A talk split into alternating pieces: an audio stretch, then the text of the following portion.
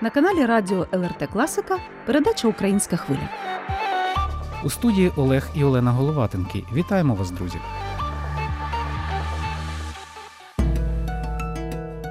В українському центрі Вільнюса відбувся концерт видатного литовського піаніста Дарюса Мажентаса. Квітневого вечора в теплому колі звучали ніжні ноктюрни Шопена.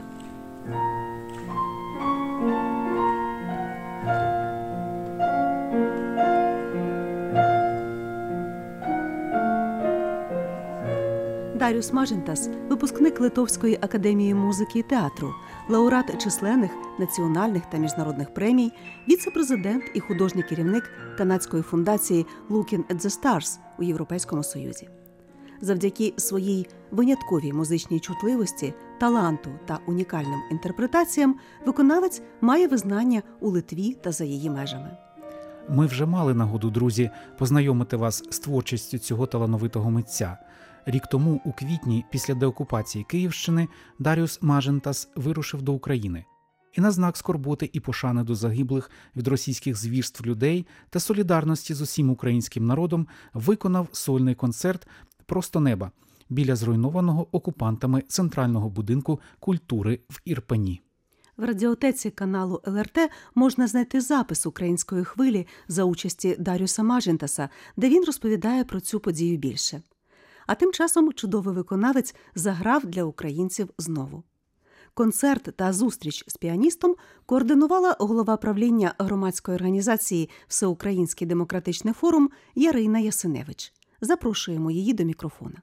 Сьогодні це гарна нагода пригадати і світлі моменти, і трагічні моменти цієї історії, зустрітися з українцями, які в Литві, зустрітися з литовцями і подякувати литовцям ну за те, що вони наші союзники і їхню допомогу для України гуманітарною військовою.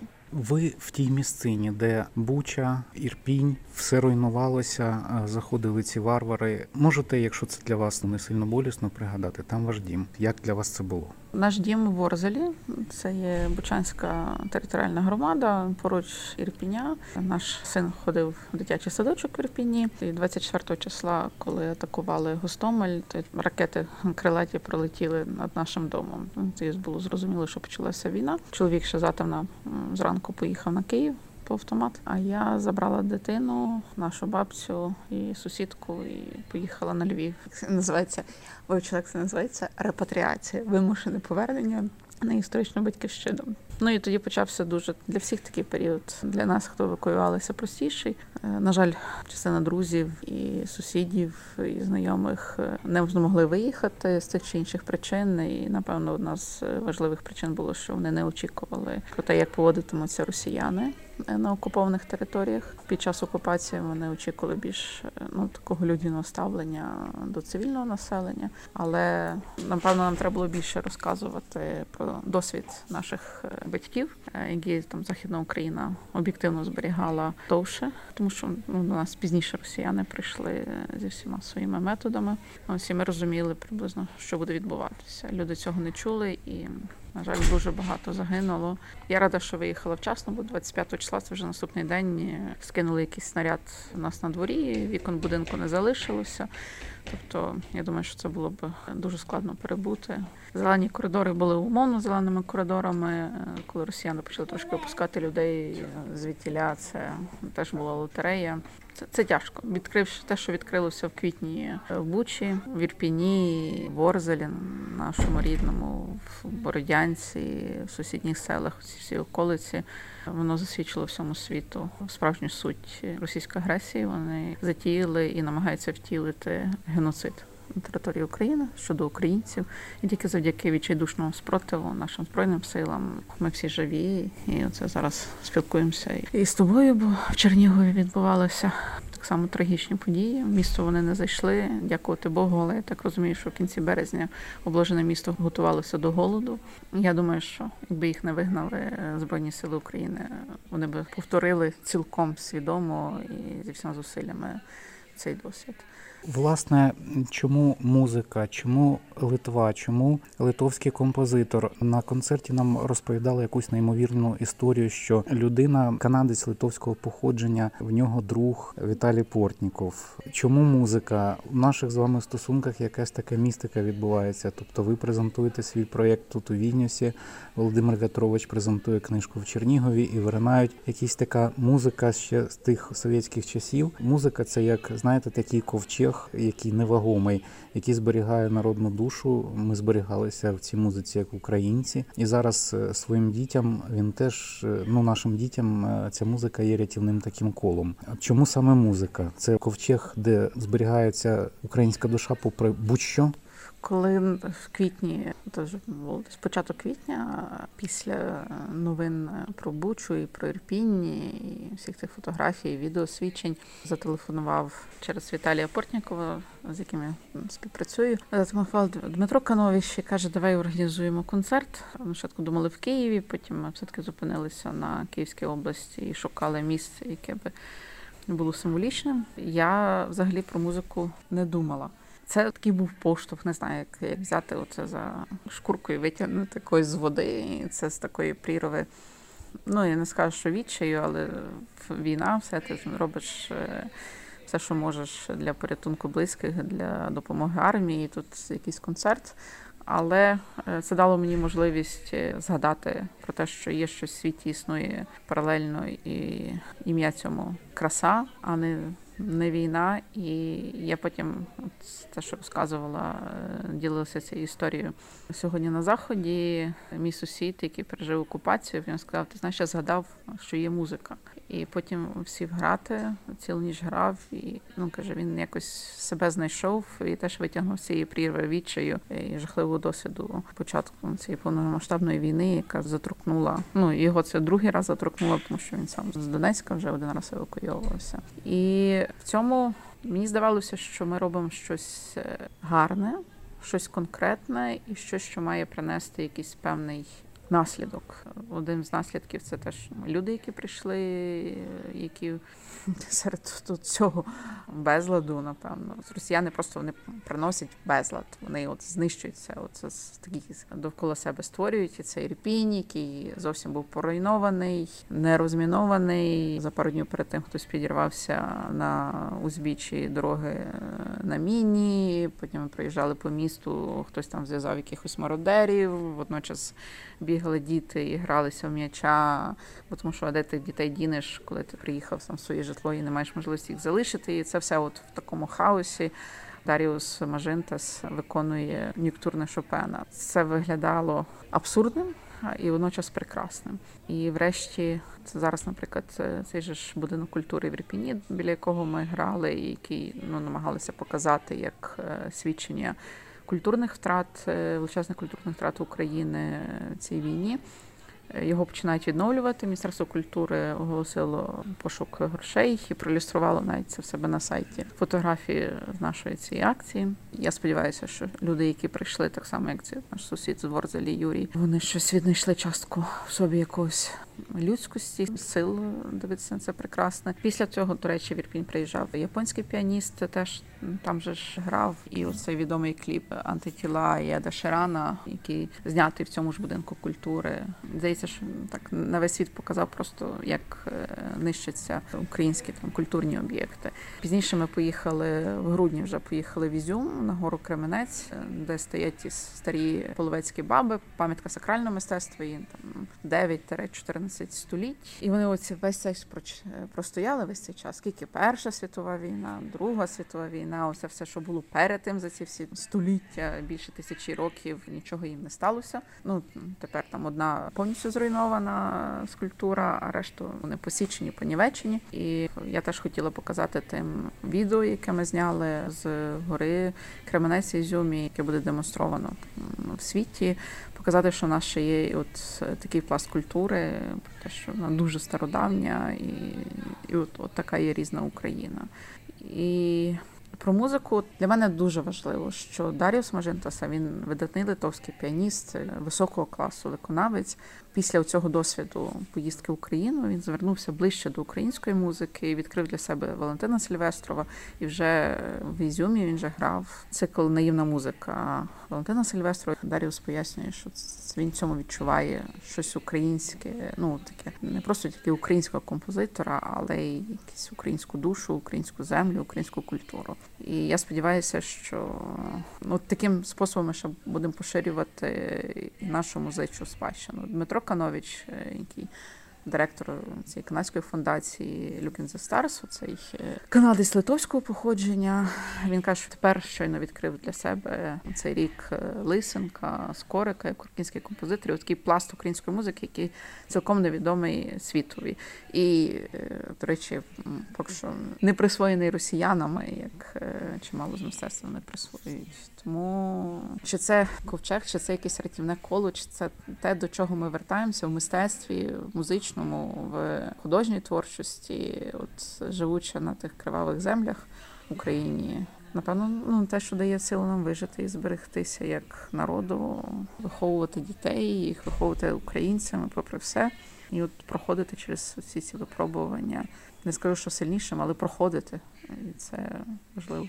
А може, якраз це спосіб наближення до якоїсь такої точки нашої українсько-литовської сингулярності, там, де ми були і були схожі одне на одного дуже сильно. І ще хотів запитати, які у вас уявлення про Литву? Чи не змінилося воно у вас? От я спочатку думав, що литовці дуже сильно бояться, щоб у них це не повторилося, що вони і нам допомагають, і нам співчувають.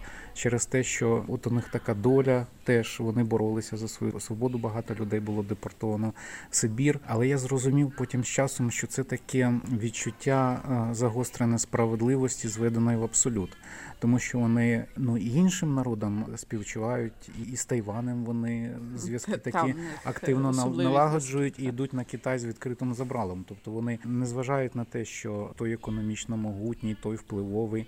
А вони отак, от за справедливість. А от які ваші є сприйняття Литви, яким воно було, як змінилося за цей рік? Воно не змінилося. Мій перший візит в Литву був 2004 року чи 2005-го. Було тут кілька разів. Мені подобалося і ці люди, і країна, і завжди відчувала от таку спорідненість. І це нічого нового не вигадано, тому що, по-перше, там як в давній історії це ж було велике князівство Литовське, де ми якось чудово співіснували. Мені здається, союз рівне рівного був. І Це чудовий приклад такої кооперації, але ну що ближче для мене там з історії ХХ століття, наші партизани, їхні партизани, оце спротив радянській владі. Ну, спочатку, після Першої світової війни, литовці виявилися більш успішними. Вони здобули і вигризли свою незалежність. Ми здобули її, але втратили під масованим тиском ворога.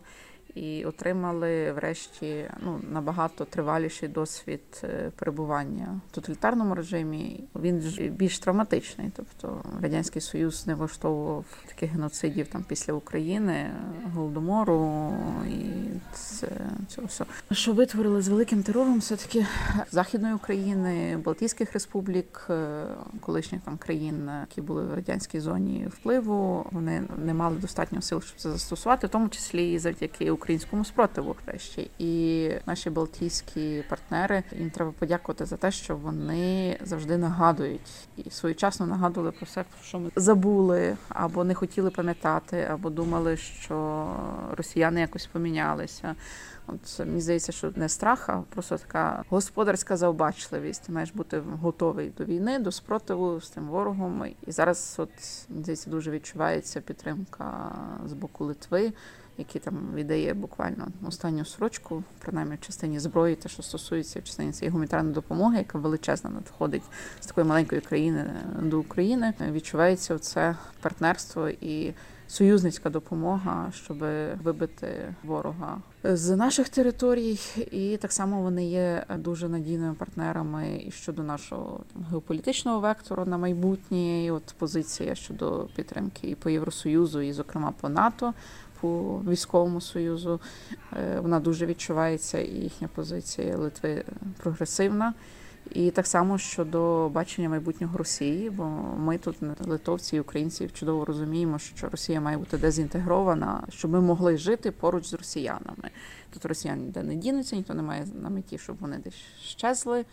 Чи іноді ми всі думаємо про цей прекрасний океан, як на тих картинках. Але ми розуміємо, що так не буде. Але Росія, і це, до речі, має бути теж і вибір адекватних росіян, щоб жити в нормальній країні.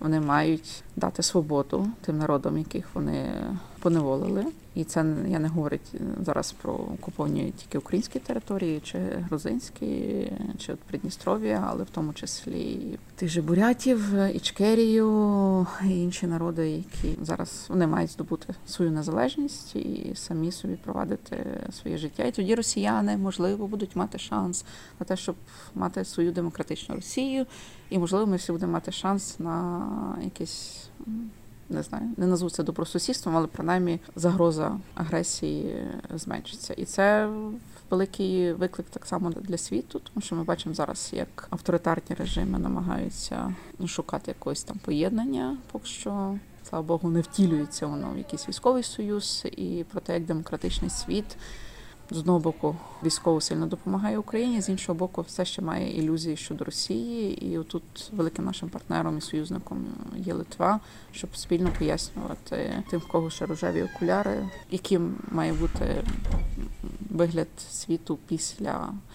Завершення цієї війни, якою має бути Росія, щоб бути інакшою Росією, а не агресивною імперською тоталітарною країною. Я не є така зла щодо народів поневолених Росії, хоча їх пригнали сюди в Україну творити всі всі злочини. Власне, натякаю, що ті, кого ми називаємо етнічними росіянами, хто самі себе називають русскими, насправді ж вони так. забули саме себе. Ми не будемо в це вдаватися, але суть така, що хай вони вільними стануть самі. Так їм це потрібно, і росіяни заганяли українців українськими руками воювати. І останнє це було в Афганістані. Ну навіть не останнє, на жаль, не останнє, бо тому що вони визнають своїми громадянами людей, які опинились на окупованих е, ними територіях в Україні, і кидають воювати українців проти українців.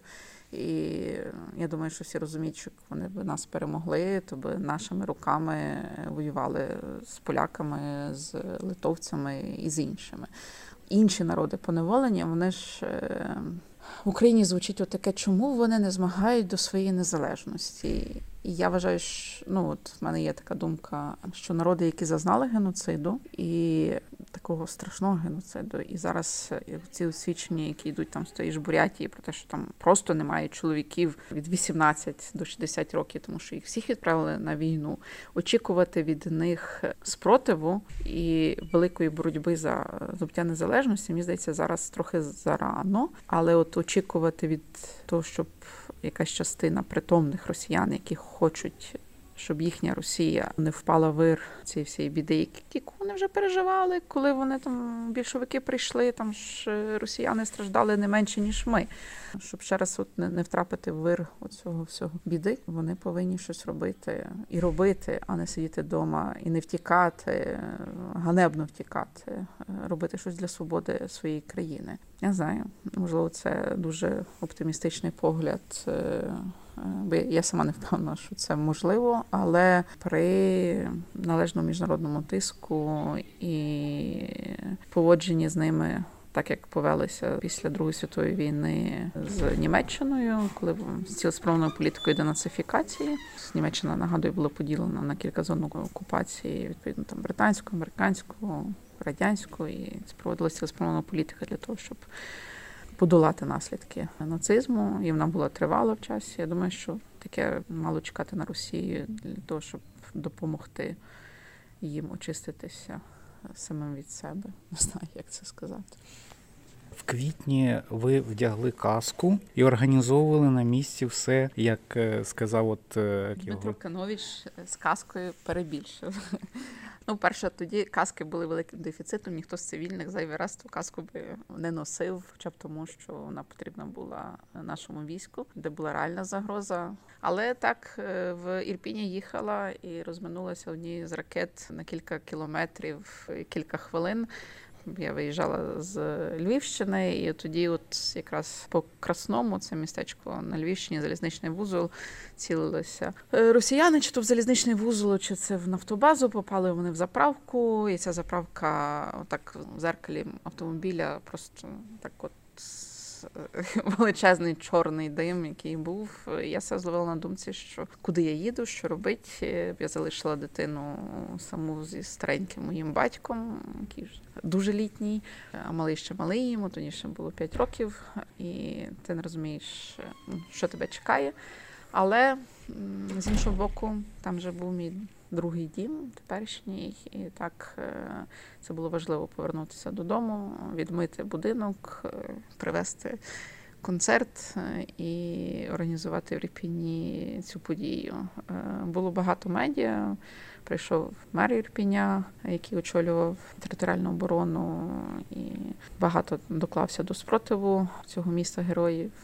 І навіть спочатку, коли ми говорили з мером і радилися, де організувати захід, спочатку так поставився скептично. каже, може, музика це недоречно, така трагедія, стільки людей загинуло.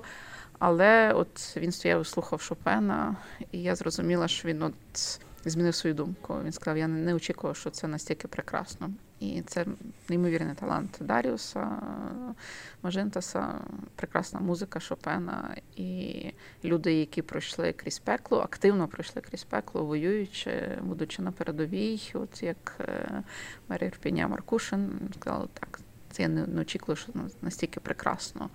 І от це от ще одне свідчення, що це було потрібно і військовим цивільним, і врешті нам самим, і Даріусу, який от внутрішньо він шукає щось якусь вищу е, місію в своєму житті, і ще якесь додаткове застосування своєму таланту, і не тільки грати на великих майданчиках, на шикарних концерт-холах, а він грав і в Північній Америці, і в Європі.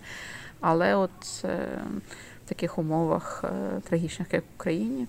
І для нашої всієї команди, для Яна Голуба, який е, координував групу, яка організовувала зйомки, і потім зробили це прекрасне відео, яке ми сьогодні показували. І Є ще ж великий фільм про цей концерт, про Ізюм. Це теж дуже талановита і віддана робота цієї зйомочної групи. Це от. Те, що от якийсь момент, який ти мусиш зробити щось прекрасне в цьому сьомому року, який довкола тебе. Як скоро Даріус зіграє на руїнах Кримського мосту? Я не маю відповіді на це питання, і я не хочу загадувати. Я виросла в Україні, народилася в батьків, які жили в Україні. І колись я пам'ятаю, що е, приїхала Сполучені Штати, ми жили там якийсь період, майже рік. І найбільше, що мене от здивувало, ну мені що люди планують свій свою дорогу не відстанню, а часом, який вона забирає. В Україні ти ж не можеш сказати, що ти за 15 хвилин приїдеш. Дасть Бог, ми будемо через 15 хвилин. А Бог може, ну, всяке може статися. І в нас от стається всяке.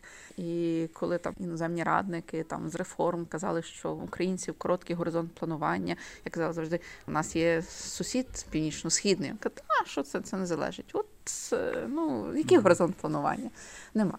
Але ми хочемо зіграти в Чернігові чи на Чернігівщині, і я думаю, що це така реальна перспектива, і ми скоро організуємо такий концерт. Тим більше, що от було в Чернігові вперше після повномасштабного вторгнення. І я дуже добре пам'ятала оцю цифру 70 з чимось відсотків, які Чернігів назвав офіційно, що зазнали руйнувань. Е, Ірпінь тоді назвав 80 з чимось відсотків, і після Ірпіня я, на жаль, очікувала ну так з боязку, що ж сталося з Черніговом, і там виловлювала всі фотографії Катерининської церкви, валів. Боже, воно є, стоїть таке, як було. Приїхала, і слава Богу, ну, вони трохи психанули і називали іншу цифру. Я я думаю, що на околицях так і є отака цифра, яку називали. Але це саме околиць стосується. Слава Богу, храми Чернігівські встояли. Але є, наприклад, храми під Черніговом, які зруйновані. Можливо, Даріо зіграє десь от в храмі в такому. Де ви думаєте це все зробити? Ми шукаємо ще локацію знову ж привернути увагу до руйнувань пам'яток культури. Що от в центрі міста оцей вражаючий дім, якому там така от вирва, що він такий. Ну, Це готель Україна. Ось е, це там відносно сучасна будівля, але в цьому оточенні старого міста вона теж справляє таке враження, підкреслює цей злочин проти культури, який здійснювали росіяни. Будемо шукати. Тобто, ми здається, Чернігів моє таке з улюблених українських міст. Це завжди з задоволенням туди приїжджаю. У нас там близькі друзі, з якими вже багато років. Час до часу, на жаль, час до часу, але робимо хороші справи. І зараз от Олександр Ломако він виконує обов'язки мера. Чернігів змушений під час війни ще боротися зараз за самоврядування, і вони молодці.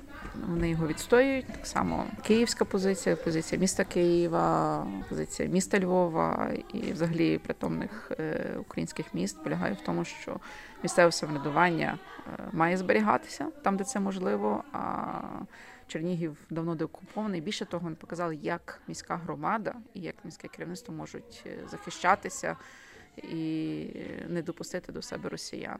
Надіюсь, ця ситуація розв'яжеться, і високе київське центральна влада зрозуміє, що вони роблять помилку, пробуючи обмежити самоврядування вільного міста Чернігова. Києву завжди були непереливки, коли пробував Чернігів дуже утискати. Е, Не, не треба нам ці історії е, повторювати. Так, Чернігів відсвяткував 400 років Магдебурзького права, але все-таки повертаючись до Ірпіня, Литва допомагає відновити цей простір життя і е, думаю, що до вересня відкриється дитячий садочок. Ви плануєте ну, повертатися? Ми повернулися після того, як в квітні я відмила будинок травні, вставила вікна в червні, полагодила дах, е, і ми вже почали приїжджати. Ну, літо ще проводили так, бо різно було трохи мали і в Карпати, їздив на табір ще. Але з вересня він пішов в Ірпіні в нульовий клас е, в школу. І це кожен день, так ми там живемо, і це весь блекаут, е, і от діти, які вчилися при свічках, накриті ковдрами, бо холодно, в цокольному приміщенні, обкладеному мішками, бо тривога. Але ну інакше, якщо не повертатися на ці території, як вони мають відновитися? Це є простір. Він український простір, тоді, коли там є українці. Ми собою, своїм життям щоденним, цією от кавою, зустрічами з людьми, навчанням в школі, роботою. Ми його відновлюємо. І от е, Ворзель, Буча, Ірпінь, вони живуть, відновлюються. Тим паче, ця околиця Києва, ну вона так завжди була вагома частина бізнесу, полягала в бізнесі гостинності. Там є готелі, які заклади, ресторани, заклади для відпочинку. І вони швидше купили генератори, малесенькі кафейки. В нас купили генератор раніше. Львів був розслаблений. Відключили світло, центральний готель, нема теплої води. Ну почекайте, через 6 годин включать світло, буде тепла вода. Ворзель, Буча, Ірпінь, всі на генераторах. Е, Все є для того, щоб працювати. Це були ну, справжні пункти незламності, а не, не поставлені ці пусті намети. Але от е, ці заклади, і ми чекаємо, що кияни, гості з інших міст приїжджали би і теж своїм присутністю наповнювали життям е, цю деокуповану Київщину. Це не цвинтар, це трагічна історія, яка завершилася і завершилася позитивно. І важливо підтримати людей, які повернулися і живуть там. На сам кінець, якщо можна дуже коротко, така емоція спільна побажання послання українцям в Литві і литовцям, і литовцям, волонтерам, тих, хто допомагає в Україні, і українцям, об'єднуючи. Ми всі разом, ми на одній хвилі, ми всі союзники, і це дуже важливо. Кожен з українців не має значення, де є, і хай не гризе ніяких рубак, ні в кого душі. Кожного вибір був такий, який був найкращий для того, щоб вижити і зберегти себе, і своїх дітей, і Україну в цьому. Після перемоги, якщо є можливість повертатися, якщо інакше складається життя, то залишайтеся і будьте українцями тому світі. Наша діаспора це велика частина нашого успіху. Мені здається, що ми повернемося до цього глобального світу українців. Нас так багато в цьому світі. І треба використовувати це на свою користь, на користь України. Але литовцям дякую за постійне партнерство. Е, Ми розвалили гулах, ми доб'ємося Росії разом. Ви слухали передачу Українська хвиля. Нагадаємо, сьогодні у ній взяла участь Ярина Ясиневич. Співорганізаторка та координаторка концерту відомого литовського піаніста Даріуса Мажентаса, що відбувся в українському центрі у Вільнюсі. А передачу до ефіру підготували і провели звукорежисер Соната Єдавіченя та журналісти Олена і Олег Головатенки. Почуємося з вами, друзі, наступної суботи, як завжди, о 14.30. Також українську хвилю можна слухати у будь-який зручний для вас час в радіотеці на сайті lrt.lt.